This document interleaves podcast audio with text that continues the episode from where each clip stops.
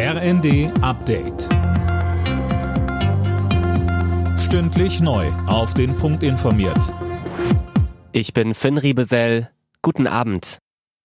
Gleich zum Auftakt des G20-Gipfels auf Bali ist ein Entwurf für die Abschlusserklärung der führenden Industrie- und Schwellenländer durchgesickert. Darin wird Russlands Krieg gegen die Ukraine aufs schärfste verurteilt. Bundeskanzler Scholz sagte, Es ist gut und richtig, dass sich hier abzeichnet, dass klargestellt wird, dass dieser Angriffskrieg nicht akzeptiert werden kann, dass die Auswirkungen auf die übrige Welt, was äh, Hunger betrifft, was Energiepreise betrifft, sorgfältig betrachtet und alles gegen diese negativen Auswirkungen unternommen werden muss und dass wir gleichzeitig klarstellen, dass der Einsatz von Atomwaffen nicht in Betracht kommt.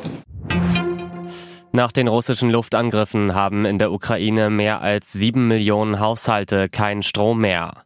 Das teilte die ukrainische Regierung mit.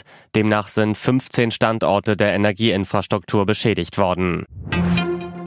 Die Gasspeicher in Deutschland haben die 100%-Marke geknackt. Obwohl wegen der milden Temperaturen zuletzt weniger Gas verbraucht wurde, bleibt Sparen das Gebot der Stunde. Fabian Hoffmann. 20 Prozent müssen eingespart werden, um eine nationale Gasmangellage im Winter zu vermeiden, heißt es von der Bundesnetzagentur. Wichtig bleiben dafür unter anderem auch Flüssiggaslieferungen zum Jahresbeginn und die können künftig auch in Deutschland direkt abgewickelt werden. Das bundesweit erste LNG-Terminal ist jetzt in Wilhelmshaven eingeweiht worden. Bisher kamen die Flüssiggaslieferungen aus Nachbarstaaten.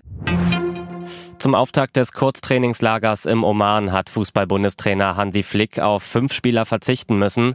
Müller, Rüdiger, Günther, Ginter und Götze trainierten nicht mit der Mannschaft, sondern einzeln. Morgen gibt es die Generalprobe vor der WM mit einem letzten Test gegen den Oman. Alle Nachrichten auf rnd.de